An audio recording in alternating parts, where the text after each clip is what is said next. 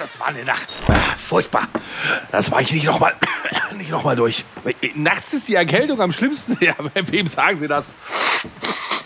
Da, da, fragen Sie lieber nicht hier Husten, Schnupfen, Halsweh, Kopfschmerzen, Gliederschmerzen. Äh, was? Vic Medi-Night? Lindert die schlimmsten Erkältungsbeschwerden und der Körper erholt sich im Schlaf. Ja, das sag ich doch. Schlafen ist die beste Medizin. Vic Medi-Night bringt die Erkältung zur Ruhe, damit Ihr Körper erholsamen Schlaf findet.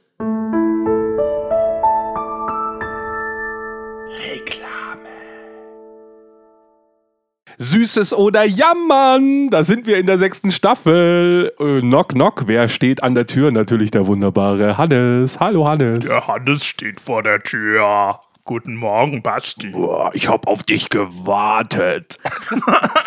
So. Das klingt gruselig. Es ist total geil. Weißt du, jetzt weiß man, wann wir die Folge aufnehmen. Wir nehmen die Folge auf, da ist noch kein Halloween und die Leute hören sich's an, da ist Halloween schon zu Ende. Das stimmt, aber wir fangen viel früher an als sonst, weil der Herr Hager, also ich will's nicht spoilern, aber so zeitumstellungsmäßig, das müssen wir noch üben. Deswegen bin ich sehr müde heute. Ich glaube, Zeit wird einfach jetzt in dieser Staffel unser Hauptthema, weil irgendwie, wir, wir nehmen es auf, da ist kein Halloween, wir strahlen es aus, da war es schon. Mhm. Wir nehmen sonst immer um 11 Uhr auf. Mhm. Jetzt stehe ich morgens auf auf, möchte mit dir um 11 Uhr aufnehmen, stell fest, hä, die Uhr ist umgestellt. Korrekt. Was mache ich jetzt noch mit der Stunde? so, also irgendwie, so, also wir sind äh, im Staffeltitel angekommen, den ich mir diesmal ausdenken durfte, nämlich, wer nicht mit der Zeit geht, der geht mit der Zeit. Super Spruch. Ich habe bei Google eingetippt, coole Podcast-Folgentitel mhm. und da war der so auf Platz 17, dachte ich mir, das passt. 17 passt zu uns. Ja. Wir sind so ein klassischer 17-Podcast. Auf jeden Fall. Finde ich gut. Schön, dass du, die, der, ihr alle eingeschalten habt wieder, dass ihr uns nicht äh, entfolgt seid bei der der kontroversen letzten Staffel. Jetzt machen wir wieder keine Themen. Jetzt ist wieder die große Basti-Show. Ich habe nur das auf meinem Zettel. Also alle auf Steady sehen jetzt meinen weißen Zettel. Der ist leer. Ich hoffe, dass mir noch irgendwas einfällt während der Folge. Und es wird gut. Ah, so wie immer. Also so wie es dann am, also das sind ja immer die besten Staffeln, wo wir gar nichts vorbereitet haben, ne? Wo es nur einen Staffeltitel gibt, den haben wir, der ist traumhaft schön. Wer nicht mit der Zeit geht, der geht mit der Zeit. Ja. Aber wir wissen noch überhaupt gar nicht, worum es geht. Das wird jetzt alles entstehen. Ich glaube, wir können halt über alles reden, was uns so bewegt. Und das Erste, was mich bewegt, ist, dass wir in der Rheinland-Pfalz sind. Das hast du dir überlegt. Warum sind wir denn in der Rheinland-Pfalz eigentlich? Ja, weil das ein traumhaft schönes Bundesland ist, glaube ich. Bist du so ein Weinsäufer oder so? Äh, ah, nee, also wenn man sagt, man ist Weinsäufer, dann hört sich das ja auch immer gleich pathologisch an und man muss zum Entzug. So ist es nicht. Aber ich trinke so, sagen wir mal, übers Jahr verteilt vielleicht sieben Flaschen Wein und die kommen dann auch gerne mal aus der Pfalz. Ein schöner Riesling. Oh äh, äh, so ein schöner Grauburgunder. Damit kriegt man mich immer. Oh, meine Eltern haben mich in der Jugend immer jedes Jahr in die Pfalz geschleppt. Da war so ein Weingut, da waren wir jedes Jahr zu irgendeinem so Weinfest und dann war Weinverkostung. Irgendwann durfte ich da mitverkosten. Kann ich immer noch erzählen, wie mein Vater und ich beide besoffen auf der Parkbank saßen und beide fast gleichzeitig zum Kotzen aufs Klo gerannt sind. Da wusste ich, jetzt bin ich erwachsen. Du lieber Himmel. Aber nachdem ich Weißwein, Rotwein, Rosé, Sekt und dann irgendwelche Sherrys probiert hatte, irgendwie 80 verschiedene Flaschen wurden auf den Tisch kredenzt, da bist du halt dann auch durch. Also so viel kannst du auch dann nicht nur, nur einen kleinen Schluck oder ausspucken. Nee, ich war hackestramm. Aber was, wenn du Wein trinkst, was ist denn dein Favorit? Ist das eher der rote Schwere oder ist es eher der süßliche Weiße? Äh, beides nicht, lustigerweise. Beides nicht? Beides nicht. Also ich bin ein sodbrandgefährdeter Mensch. Okay. Also Sekt ist das Schlimmste, was ich trinken kann. Das ist noch nicht mal an der Speiseröhre angekommen. Da möchte es schon wieder raus, so nach dem Motto. Ich habe da echt Probleme oh. bei gewissen Sachen. Okay. Also ich trinke selten Wein. Wenn ich mir einen Wein aussuchen kann, dann ist es eher so ein ganz leichter, trockener Sommerweißwein. Sowas mag ich. Weißt du, so ein. Ach so, ja. So ein ganz leichter Wein, wo, wo du, der gekühlt. schon fast wie Wasser aussieht, schön ja, kalt. Ja, ja, Am besten ein Wein, okay. wo du einen Eiswürfel reinschmeißen kannst und den nicht versaust. Ja, okay. So, dann trinke ich dir gerne auch einen Wein, der hat dann aber wenig mit dem äh, gemein, was der Weinkonnoisseur halt toll findet. Da sind keine tollen Schwebstoffe, da machst du nicht. da schmeckt es nicht nach Haselnuss. Ja, ja. Ah, okay. genau, schmeckt nach Harnröhre im Abgang und dieses Rumgelaber, so wo du sagst, nee, einfach ein bisschen Traubensaft, oh, äh, weil ich Bock drauf habe. Bei mir hat sich das übrigens verändert in der Jugend. Also als ich Jugendlicher war und das erste Mal Wein trinken durfte, da habe ich viele Jahre lang so ganz trockenen Rotwein getrunken. Diese ganz schweren, so, so ein Barolo und so ein Zeug. So ein Lambrusco, nee. Ja, nee, so ein ganz tiefroter, schwerer Rotwein und fand das total geil. Wahrscheinlich auch, weil das halt was Cooles ist, so ein Rotwein zu schwenken und so. Und dann, als ich wirklich Wein aus Genuss getrunken habe, bin ich äh, umgeschwenkt zu Weißwein. Ich trinke inzwischen überhaupt keinen Rotwein mehr. Das ist mir zu schwer, zu trocken, zu. Ach, Rotwein auch ganz selten. Auch Glühwein oder sowas, Sangria, also alles, was man noch aus Wein machen kann, interessiert mich nicht. Glühwein äh, im Winter, das schon mal. Aber ich bin eher beim Weißwein, beim gekühlten Weißwein angekommen, komischerweise. Also ich brauche auch was, was man schön auf der Terrasse trinken kann. Äh, Weil wir gerade beim Saufen sind, ich muss es leider erzählen, ich weiß, uns läuft schon wieder die Zeit davon. Ja. Aber ich habe gestern wieder einen alkoholfreien Gin Tonic getrunken. Bin ja inzwischen so ein Fan davon, den auch alkoholfrei zu trinken. Ja. Und ich habe einen schönen The Duke, bisschen Schleichwerbung, weil der kommt aus München, The Duke Gin getrunken, alkoholfrei. Mhm. Ein tolles Produkt, mega teuer, dafür, dass da nichts drin ist. Aber der schmeckt nach Zimt, der Gin. Okay. Was super spannend Ja. ist. Also jetzt im Winter einen Zimt-Gin Tonic. Äh, mega. Also das hat mich total abgeholt, dieser, dieser Zimtgeschmack. Zimt, ein bisschen Orangenzeste und so. Oh, toll. Also ich bin ehrlich, bei Gin ist es bei mir wie beim Pilz. Ich verstehe nicht, wie Leute sowas saufen können und lecker finden können. Ich verstehe es nicht. Gin, ich habe Gin probiert, ich finde das widerlich. Ich habe Pilz probiert, ich finde das widerlich. Ich weiß nicht, wie Leute sowas saufen können und das auch noch lecker finden können. Ich weiß nicht warum. Aber man sagt psychologisch, pass auf, man sagt, es gibt Studien, dass Leute, die gerne bitter trinken und essen, Stichwort Tonic und so, die gerne bitter trinken und essen, eine große Wahrscheinlichkeit haben, Psychopathen zu sein. Denk da einfach mal drüber nach, Basti. Einfach mal sacken lassen. Also ich habe hier auch eine Studie vorbereitet und die sagt, wenn man in einem Podcast nicht in den ersten fünf Minuten das Intro spielt, schalten die Leute aus. Deswegen habe ich mir überlegt, diese schlechte Überleitung jetzt zu machen und hau unser Intro raus und dann geht's wirklich los. Hau raus das bittere Intro. Früher waren die Röcke länger und die Haare ebenso. Früher war auch mehr Lametta, jammern auf niedrigem Niveau. Damals hieß das Tricks noch Rider, Lemon Tree im Radio. Han Solo hat zuerst geschossen. Ja, Mann, auf niedrigem Niveau. Ja, Mann, ja, Mann, ja, Mann, das ist Ja, Mann, auf niedrigem Niveau. Ja, Mann, ja, Mann, ja, Mann, das ist Ja, Mann. Ihr müsst euch dieses Intro jedes Mal anhören, auch das Outro in den Folgen. Da sind manchmal Easter Eggs versteckt, weil mir das Lied manchmal so auf den Keks schon geht, dass ich einen kleinen Remix davon verstecke. Bevor du jetzt anfängst, 20 Minuten über die Gemeinde zu sprechen, wollte ich ganz kurz was sagen. Es tut mir leid, ich möchte mich in aller Form, wirklich in aller Form bei Tommy Pieper und Familie entschuldigen, denn ich habe Tommy Pieper getötet in einer der letzten Folgen. Ich dachte, der wäre tot, ist er nicht. Er ist 81 Jahre alt, lebt in Berlin, macht Hörspiele noch immer, macht Musik. Er ist nicht tot. Und äh, es hat jemand bei Discord, habe ich gesehen, nämlich Minimaler Fredel, der hat gesagt, ich musste erst mal kurz googeln, und war, ob Timmy, äh, Tommy Paper gestorben ist. Nein, ist er nicht. Und es tut mir wahnsinnig leid. Ich habe da irgendwas verdreht.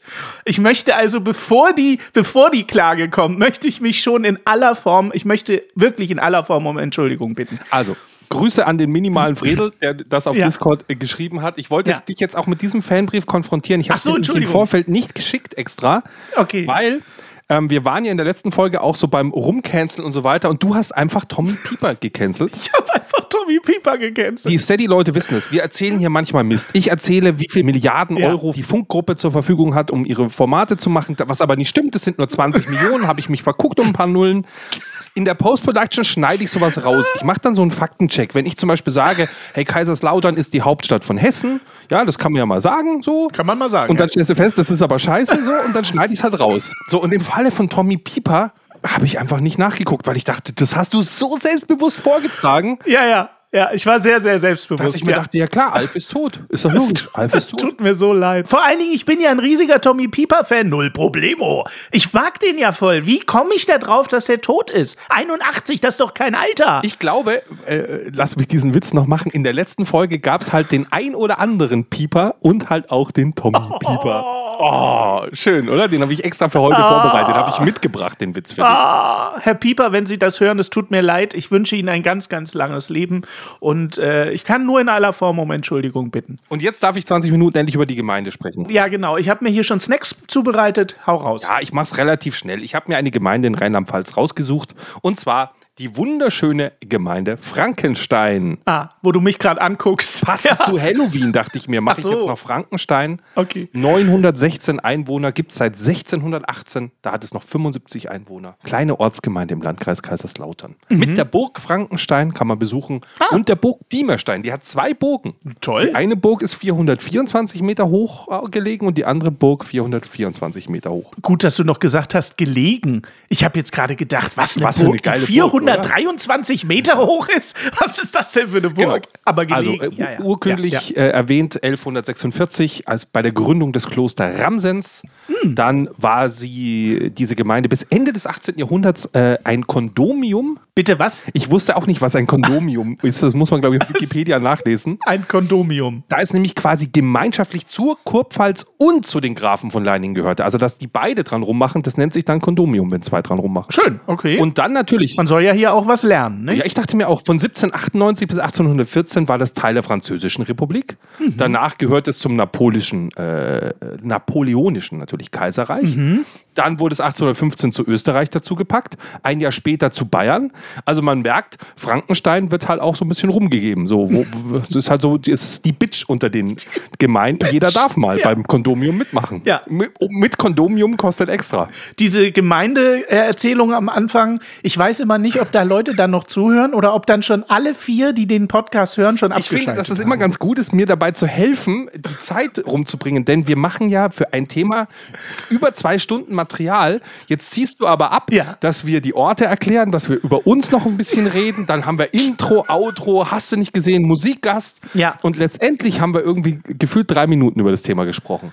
Ja, das stimmt. Dann gehen uns auch die Themen nie aus. Das ist der Vorteil. Ja, aber äh, meistens ist es ja so, wenn wir kein Thema haben oder keine Ahnung, was wir über das Thema sprechen äh, sollen, so wie jetzt, dann sind das ja meistens die besten Folgen. Ja, ich weiß. Und da wäre es ja schade, wenn man dann über das Thema gar nicht spricht. Also dann versuchen wir zum Thema zu kommen. Also wer nicht mit der Zeit geht, der geht mit der Zeit. Das ist ja so, ich habe mir das mal hingeschmissen, weil ich mir dachte, da können wir über vieles reden und ich dachte mir so zum Einstieg, Ja. für mich bedeutet das ja so ein bisschen, es ist ja dieses Fortschrittsverweigern steckt da so ein bisschen drin. Also weißt du, du möchtest dich verweigern, Ja. dem Fortschritt mitzumachen. Das ist ein bisschen wie unser Thema, dass wir halt sagen, früher war mehr Lametta. Und du sagst, ja, aber willst du, dass alles wieder so ist wie früher? Also ist das so dein Thema? Wie sieht's denn bei dir aus? Bist du so ein Fortschrittshasser oder liebst du eigentlich Fortschritt und Technik oder gibt es da Unterschiede? Wie, wie, wie sieht's bei dir aus? Wie bei vielen Themen bin ich da sehr äh, ambivalent unterwegs, muss ich sagen. Ich bin sehr interessiert an Zukunftsthemen, vor allen Dingen so erneuerbare Energien und ähm, Mobilitätswende und so. Also Ich finde das wahnsinnig spannend, wo wir hingehen, wie wir uns entwickeln, was Zukunft für uns ist. Ich meine, wenn du ganz ehrlich bist, was haben wir in unseren, ich sag's jetzt wie es ist, ich bin schon 42, in unseren 42 Jahren, was haben wir technologisch schon für Wenden erlebt? Das ist ja absolut krank. Ne? Als ich klein war, Basti, da habe ich in eine große schwarz-weiße Bildröhre geguckt und Sandmännchen geschaut in schwarz-weiß im Osten. Und heute habe ich dann 185 Zoll Farbdisplay im Wohnzimmer hängen. Das ist doch krank. Also alleine, was wir technologisch erlebt haben in 42 oder 41 Jahren, ist ja schon absolut abgefahren. Das ist die positive Seite. Negative Seite, natürlich bin ich ein Globalisierungs- Feind. Ich glaube, dass uns die Globalisierung noch katastrophal um die Ohren fliegt und das ja jetzt auch schon tut. Also ich bin so ein bisschen beidseitig unterwegs. Du wärst jemand, der in England äh, an der Regierung wäre und auch sagen würde, wir müssen mehr englischen Käse essen und nicht Käse importieren. Ja, wenn man es jetzt so ja runterbricht, schon irgendwie. Ja, die Globalisierung hat nicht nur Vorteile, sondern sie hat vor allen Dingen unglaublich viele Nachteile. Und wenn du überlegst, dass jedes Kleinstkabel um die halbe Welt fliegt, um dann bei dir von einem Amazon-Boten vor die Tür gelegt zu werden, dann ist das schon eine Entwicklung, die ich jetzt nicht so geil finde, muss ich sagen. Nicht, also nicht nur aus dem Umweltaspekt, sondern auch aus dieser komischen Abhängigkeit und dieser Absurdität zu sagen, irgendwo in Bangladesch sitzt jetzt jemand, der Genau. macht für mich eine Ware, Richtig. weil, weil wir zu blöd oder zu fein uns geworden sind, dass wir das selber herstellen. Früher bist du zum Schuster, zum Bäcker, zum Dingsbums. Äh, inzwischen gehst du äh, nicht mal mehr in den Supermarkt, sondern bestellst bei Amazon im Warenkorb. Na, ich äh, weiß gar nicht, ob das zu fein ist, sondern wir, wir sind einfach nicht mehr bereit, für die Sachen viel Geld auszugeben. Ja, oder für wenig Geld zu arbeiten in, in Europa, das muss man halt auch sagen. Ganz also ich genau. meine, nichts gegen Mindestlohn und so weiter ist ja alles okay, aber der Kunde ist nicht bereit, den Preis zu bezahlen Genau. und keiner ist bereit, aber günstiger herzustellen in Europa. Ja, ja, klar. Und äh, äh, im Übrigen nehme ich mich da ja selbst nicht aus. Wenn ich für ein Handykabel ein Handykabel 10 Euro bezahlen muss, dann fasse ich mir natürlich an den Kopf, weil ich denke, sag mal, das sind ein paar Drähte mit einem Stecker dran, habt ihr einen an der Pfanne? Für meinen neuen Popschutz hier 15 Euro. Für ein Genau. Stück Schaumgummi, was auch aus China kommt, Richtig. 15 fucking Euro. Genau. So, und dann bin ich natürlich auch so einer, der dann sagt, warte mal ganz kurz, was kostet denn das in China? Vom Band direkt. Ah, okay, da kriege ich das Handykabel für 20 Cent inklusive Versand. Ja, dann hole ich es doch da. Also ich nehme mich da überhaupt gar nicht aus. Ich kritisiere das und äh, befeuere aber den Markt natürlich selbst durchaus auch. Und ich bestelle auch bei Amazon. Da bin ich aber dabei. Also für mich ist das ja auch so, da kann man dem Kunden aus meiner Sicht immer sehr wenig Vorwurf machen. Es wird immer sehr gern auf den Kunden abgeschoben im Sinne von, ja, du musst halt überlegen, ob du Bio kaufst, nachhaltig bist und so weiter. Genau. Das ist mir aber immer zu einfach. Das sind für mich Leute, wo ich sage, aber es war doch eigentlich euer Job, euch drum zu kümmern. Also sprich zum Beispiel, liebe Regierung, wenn ihr den Steuersatz für Obst verändert im Vergleich zu Fleisch, kriegt ihr die Leute automatisch dazu, mehr Obst zu essen. Genau. Wenn ihr das aber nicht tut, weil ihr die Wirtschaft schützen wollt, dann sagt nicht, der Verbraucher soll hier gefährlichst gut einkaufen, weil ihr habt schon mal gesagt, der Markt regelt und damit passiert genau das, dass wir eigentlich in die falsche Richtung laufen. Wir werden weiterhin die Umwelt verschmutzen, wir werden Klimaziele nicht einhalten, weil der Markt im Normalfall äh, in die andere Richtung läuft. Das Ja. ist für mich eine Vorgabe des Gesetzgebers und da wird halt sehr häufig einfach gepennt. Richtig? Oder absichtlich nicht reagiert. Moral muss man sich halt auch leisten können. Das ist so. Als ich äh, aufs Land gezogen bin, aus der Stadt kommend, da war mein ganz großer Vorsatz, Basti, ich werde jetzt nur noch biologisch einkaufen und werde nur noch im Nachbardorf beim Bio, äh, bla und Sülz. Das habe ich genau einen Monat gemacht, dann war ich am äh, 25. pleite. Aber richtig pleite, da hatte ich gar nichts mehr zu essen. Und dann habe ich gesagt, okay, das ist völliger Quatsch, ich kann mir das überhaupt nicht erlauben. Und dann bin ich weiter äh, in den Supermarkt gegangen und habe mir da durchaus auch mal Billigfleisch aus der Theke geholt. Also Frankreich ist da übrigens ein gutes Beispiel. Ich war in Frankreich, weil da mein Vater lebt und bin dort in einen Discounter gegangen. Ich glaube, es war Aldi, ich bin mir nicht mehr ganz sicher. Und dort gab es überhaupt kein Billigfleisch. Es war einfach nicht da. Die hatten dort ein Kühlregal bei Aldi in Frankreich und dort war nur hochpreisiges Fleisch drin. Der Verbraucher hatte nicht die Möglichkeit, Billigfleisch zu kaufen, weil man in Frankreich dort einen höheren Standard hat und sagt, es gibt bei uns kein Billigfleisch. Punkt. Es gibt einfach keins. Du hast die Wahl nicht. Also, wenn du Fleisch essen willst, dann musst du halt sparen oder was auch immer. Du kannst nicht das 70 Cent Met mitnehmen. So, und das finde ich halt geil, weil es nicht die Verantwortung des äh, Verbrauchers ist aus meiner Sicht. Der wird sich immer für das billige Fleisch entscheiden, wenn sein Kontostand nicht mehr hergibt. Natürlich wird er das. Wir haben das ja schon mal thematisiert, da sind wir wieder im, Genau. in den Allmann-Themen, aber der Mensch ist sich selbst da halt auch die, der Nächste, wenn man sagt, die sollen sich selber regulieren, ja cool, dann brauche ich ja auch keine Geschwindigkeitsbegrenzung, keine Parkverbote, weil ich werde ja, ich, ich halte mich ja an Gesetze. Richtig. Nee, wir brauchen halt Gesetze, damit es einen Rahmen gibt, an den du dich halten kannst. Ja. Und wenn Bio nicht anders präsentiert, gefördert oder auch was anderes abgewertet wird, dann wird der Kunde halt im Zweifelsfalle immer den einfachsten Weg gehen und der ist im Zweifelsfalle bei Amazon bestellen, was am nächsten Tag da ist oder Billigware im Discounter kaufen. Das Richtig. ist halt der einfachste Weg. Auf jeden Fall. Und wir beschweren uns über die Amerikaner, die bei der Schulspeisung immer nur Pommes essen. Gleichzeitig, äh, ich krieg's ja hier dann wieder mit. Ja, aber das Mittagsmenü in der Schule, das ist aber schon teuer mit 2,30 Euro so pro Kind. Und so weiter, wo du sagst, hä, weil ein Happy Meal 1,75 kostet oder was? Weißt du, also, wo du echt sagst, hey, äh, wa- welche Erwartungen habt ihr? Klar sind das dann 15 Euro die Woche. Das sind auf einmal 60 Euro im Monat. Wo du sagst, boah, mein Kind, das frisst mir die Haare vom Kopf. Und du sagst, ja, und was stopfst du zu Hause in das Kind rein? Also, d- also, was soll denn der? Also, was für eine scheiß Diskussion halt, auch hier wieder. So im Sinne von, in der Schule muss es ja viel günstiger sein, weil da werden ja 500 Kinder gleichzeitig versorgt aus einem großen Topf. Es macht auch schon einen Unterschied, was in diesem großen Topf ist, der da verteilt wird. Also deswegen, ich bin kein Fortschrittsverweigerer, so würde ich es nicht sagen. Aber auch nicht fortschrittlich. Aber auch nicht fortschrittlich in vielen Sachen, ganz genau. Ach du Scheiße. Ja, aber ist das bei dir anders? Ich liebe ja Fortschritt. Das, äh, das, ich glaube, ich habe im Vorfeld des Podcasts so ein bisschen bei dem Thema drüber nachgedacht und ich bin ja einer, also ich bin ein Mensch, der extrem an Routinen gerne hängt. Also es gibt so Sachen, die müssen immer gleich sein für mich. Ich will immer dieselbe Wurst aufs Brot. ja, bin ich auch so, ja. Sachen sind im Kühlschrank nach derselben Art sortiert. Meine Computer sind so eingerichtet, wie ich das möchte und so weiter. Ein Handy funktioniert nach dem. Und ich werde immer wahnsinnig, wenn es ein Update von was gibt und es ist dann auf einmal nicht mehr so, wie ich es schon kannte. Dann kriege ich die Krise. Ja, ja. Weil ich, Bin ich auch Weil ich das für mich so als Sicherheit brauche. Das ist, diese Sicherheit kommt aber eher aus so einem funktionellen Rahmen heraus, zu sagen, ich will gewisse Sachen in meinem Alltag extrem schnell effektiv machen. Ich will mir beim Gedanken, was packe ich mir heute aufs aufs Brot, gar nicht so viel Gedanken machen, weil ich habe immer dieselben drei verschiedenen Sachen im Schrank und die esse ich. Ja. Das passt für mich als Frühstück. Ich nehme die Semmel mit der Wurst und so weiter, trinke einen Kaffee. Das ist immer das gleiche Produkt, schmeckt immer gleich, passt. Keine Gedanken machen. Und gleichzeitig liebe ich halt Veränderungen an vielen Stellen. Ja. Das alte Thema, ab der dritten Folge macht mir irgendwas keinen Spaß mehr und dann ändere ich Genau. Sachen. Beruflich versuche ich immer wieder was Neues zu machen und nicht immer, immer wieder das Gleiche hochzukauen. Und da liebe ich durchaus auch zu sagen, was ist denn der neueste Scheiß? Also ich bin kein Fan davon. Ich habe das jetzt auch die letzten Tage wieder erlebt, als ich aus dieser ganzen Brettspielszene, diese ganzen Creator mal ein bisschen durchgeguckt bin und mir wieder festgestellt habe, hä, die machen ja alle irgendwie das Gleiche und jeder hat irgendwie teilweise beim anderen kopiert. Ist mir eigentlich fast zu langweilig. Also für mich ist es langweilig zu gucken, hey, oh, Stefan Raab hat eine tolle Show gemacht, das tolle Turmspringen. Ich mache jetzt auch eine tolle Show und nenne sie das tolle Bockspringen. So, wo ich sage, hä, aber ich mache dieselbe Show, die es vor 10 oder 15 Jahren schon mal gab. Gibt es nicht auch was Innovatives? Kann man nicht was anderes machen? Und verbringe sehr viel Zeit, mir da Gedanken zu machen und mir was einfällt, was eben einem anderen noch nicht eingefallen ist. Ohne, dass es dann vielleicht besser ist, sondern einfach nur, hey, cool, ist es was anderes, cool, lass das mal ausprobieren. Da bin ich so ein bisschen festgegangen. Und ich bin da nochmal drüber gestolpert. Ich weiß, dass du ein Fan davon bist und deswegen stelle ich dir jetzt einfach die Frage, wie findest du das Reboot von RTL Samstagnacht, was gelaufen ist? Hast du es gesehen? Königlich. Du findest es königlich. Ja, ich finde es sensationell. Ich fand, sie haben das ganz toll umgesetzt, weil sie zum einen die ja, Nostalgiker irgendwie eingefangen haben. Sie haben aber halt auch irgendwie gezeigt, unfreiwillig wahrscheinlich, guck mal, wie war der Humor in den 90ern. Ähm, und ich finde auch, sie haben es schön geregelt mit dem Fehlen von Mirko Nonchev. Es war jetzt nicht eine hundertprozentige Trauerfolge, aber man hat sich so ein paar Momente genommen, wo man an äh, Mirko erinnert hat. Und ich fand, das war ein gut, also es hätte deutlich schlechter ausgehen können. Ich hab, war doch überrascht, dass es ziemlich gut gelaufen ist, muss ich sagen. Aber ja, äh, und jetzt kommt aber die zweite Frage, das ist ganz gut. Ich habe es übrigens nicht gesehen, ich kenne Mhm. nur Ausschnitte davon. Ähm, ich habe aber ein paar ganz schlechte Kritiken drüber gelesen. Okay. Aber passt ja, Kritiken sind immer schlecht, Klar. gerne.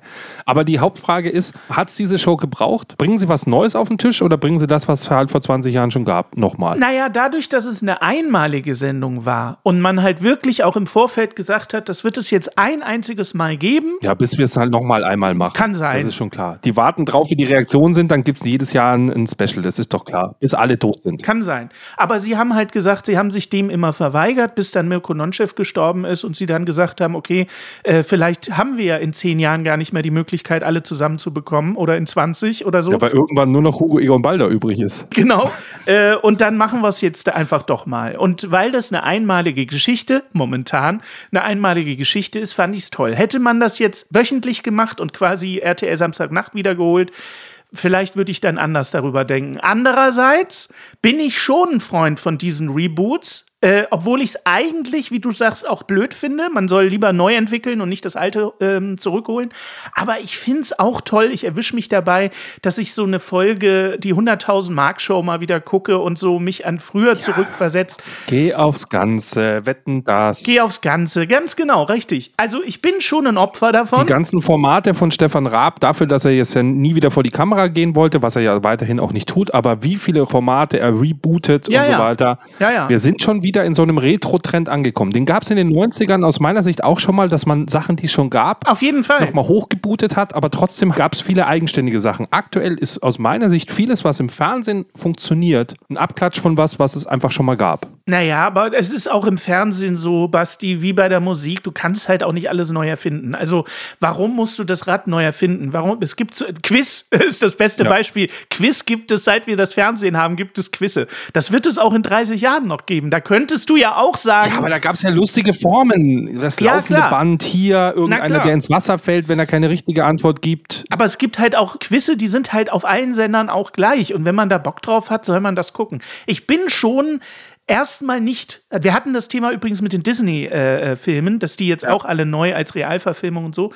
Ich bin dem nicht verschlossen, wenn es gut gemacht ist. Und vor allen Dingen darf man ja auch nicht vergessen, man sieht das nur durch seine Brille. Man kennt die Originale und vergleicht sie natürlich dann mit dem Reboot. Es gibt aber auch genug Leute, die dieses Original überhaupt nicht kennen und quasi nur das Reboot äh, sehen. Ich habe mir jetzt auf Netflix äh, im Westen nichts Neues angeguckt. Eine Neuverfilmung äh, des Buches von 1929. Ich habe natürlich das Original gesehen, also die, die Verfilmung von irgendwie aus den 30er Jahren oder aus den 20er Jahren, diese Schwarz-Weiß-Verfilmung. Ich finde es erstmal super, dass man so einen Stoff auch in die Neuzeit holt, mit richtigem Ton, mit richtigem Bild, für die Leute, die den Stoff heute sehen wollen. Die wollen halt keinen Schwarz-Weiß-Film aus den 30ern sehen, das kann ich total nachvollziehen.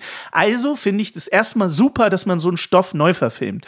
Räuber Hotzenplotz ist, kommt dieses Jahr im Dezember wieder. Werde ich natürlich sehen, weil ich ein riesiger Räuber Hotzenplotz-Fan bin. Und die Neuverfilmung, die inzwischen dritte. Die alten Verfilmungen schlimm sind. Nein, hör auf. Sicht. Gerd Fröbe als Räuber Hotzenplotz oh. ist sensationell gut. Kann ich meinen Kindern aber nicht vorsetzen. Ach, das gucken die nicht. Das geht nicht.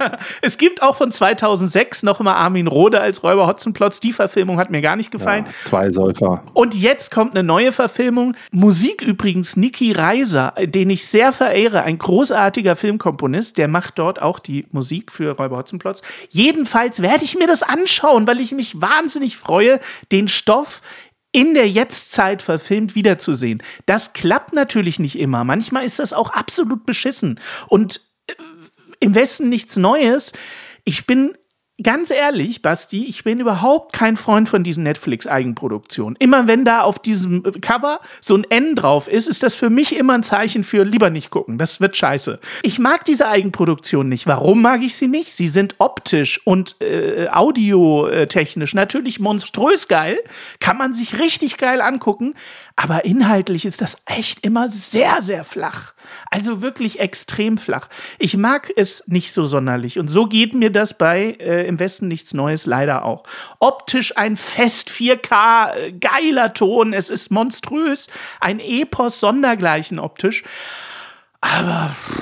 Ich glaube, das hätte jetzt die Welt nicht gebraucht. Also inhaltlich meine ich. Also dieses altes Zeugs nochmal aufgießen ist ja wirklich so, so, so ein Trend, den hat sich irgendwie die Menschheit so, keine Ahnung, nach dem Zweiten Weltkrieg irgendwie ausgedacht. Vielleicht brauchte man auch Nostalgie an anderen Sachen wieder festhalten, aber wir remixen halt ganz viel. Mhm. Schön, dass du Musik auch angesprochen hast, denn ich habe ein Musikstück mitgebracht. Das passt perfekt und ich will auch mal ein Musikstück äh, loswerden. Oh, ja. Und zwar habe ich einen Sohn der Pfalz hier mitgebracht, den wunderbaren Frank Farian, 81 Jahre alt. Auch, du lieber Himmel. Ja bekannt natürlich von Bonnie M, von Milli Vanilli, von La Bouche, was er nicht alles so gemacht hat. Und ich habe einen Bonnie M-Song mitgebracht, oh. ähm, aber einen eher nicht so bekannten Song bei Bonnie M, der aber dann später bekannt wurde. Da kann ich noch eine nette Geschichte dazu erzählen und die passt eigentlich ganz gut zum Thema.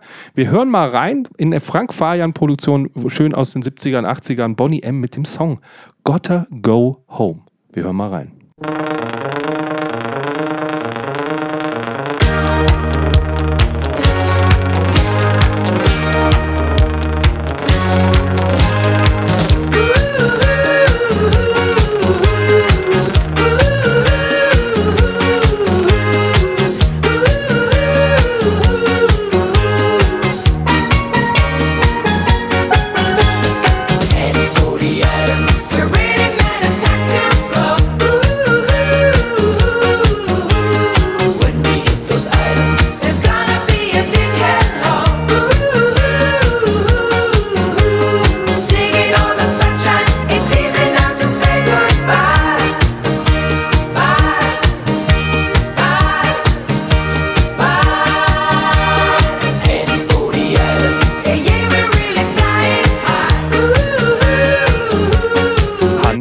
Basti. Achso, Barbara Streisand wäre jetzt eigentlich gekommen. Das geht einem ja nicht mehr aus dem Ohr, dieser, dieser Riff. Ach, krasser Ohrwurm, oder? Alter Schwede. War bei Bonnie M selber gar nicht so der große Hit und dann kam diese Barbara Streisand-Version da irgendwie vor zehn Jahren ja. auf einmal ums Eck. Barbara Streisand. Und äh, die haben am Sound gar nicht viel verändern müssen, weil der Sound eh schon Bombe nee. war. Das Ding ruft ja wie Hölle. Ja.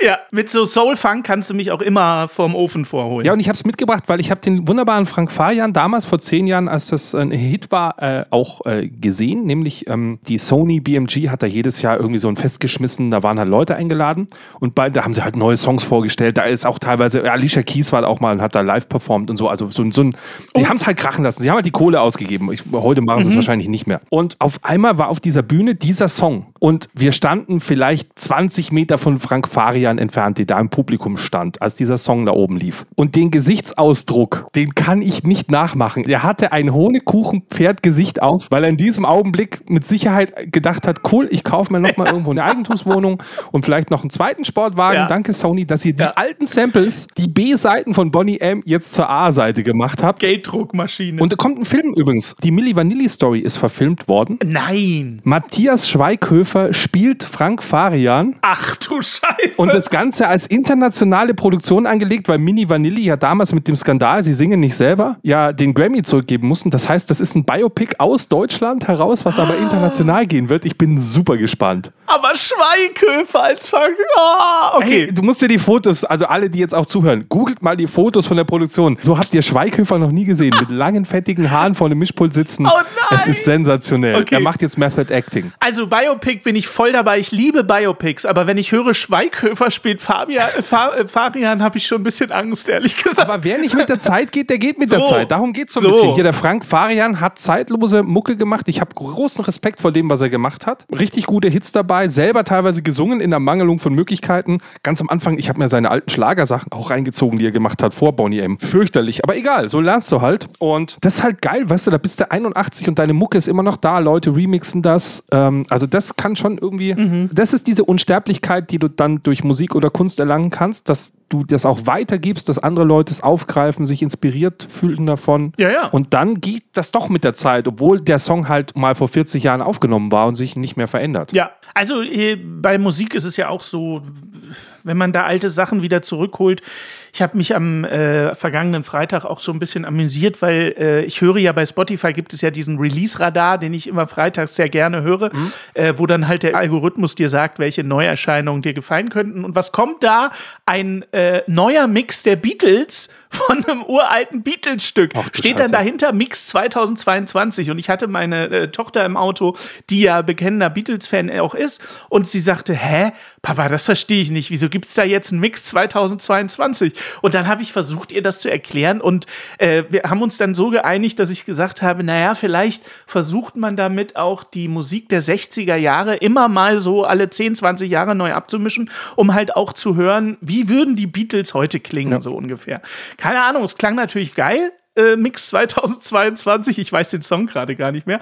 Aber ich würde mich dem nicht grundsätzlich versperren. Ja, Let It Be ist da so ein großes Beispiel. Also Leute, die heute Let It Be hören, hören in aller Regel immer den Remix. Ja. Weil Let It Be war noch eine Monoproduktion, die würdest du aus heutiger Sicht nicht unbedingt hören wollen. Und sie haben die, als dann Stereo da war, noch mit den Beatles gemeinsam als Stereo-Version nochmal hochgearbeitet.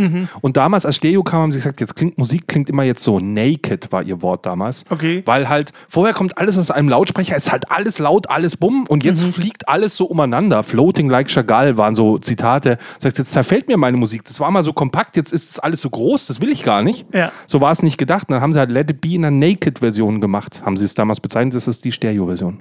Ja, aber ist das schlecht? Nee, erstmal ja nicht. Also, weißt du, ich tue mich da schwer zu sagen, äh, so Reboots oder so neue Erscheinungen in alt. Du, wenn es im Sinne des Künstlers passiert, du hast das letzte Mal gesagt, das Werk des Künstlers darfst du nicht mehr verändern. Aber Mhm. weißt du, da hat dann halt ein Künstler ein Bild gemalt und jetzt muss man es vorm Verfall schützen, Mhm. teilweise ja auch. Und da darf man dann schon mit dem Pinsel ein bisschen drüber gehen, wenn man einfach die Intention, den, die Intention, das ist das Wort, wenn man die Intention des Künstlers nicht verändert. Wenn man sagt, das ist ein zeitgenössisches Dokument, egal ob Musik, Bild, Text, was auch immer, aber wir müssen es halt erhalten, damit es halt auch für die nächsten Generationen möglich sind. Und dann musst du vielleicht auch mal Mittelhochdeutsch in eine neue Sprache umwandeln, damit man es immer noch lesen kann, weil sonst kann ich die Nibelungensage mir gar nicht genießen, weil ich lese sie und verstehe kein Wort. Aber du musst halt immer die Möglichkeit haben, deswegen bleiben wir ja auch bei dem Satz, äh, Kunst darf nicht verändert werden.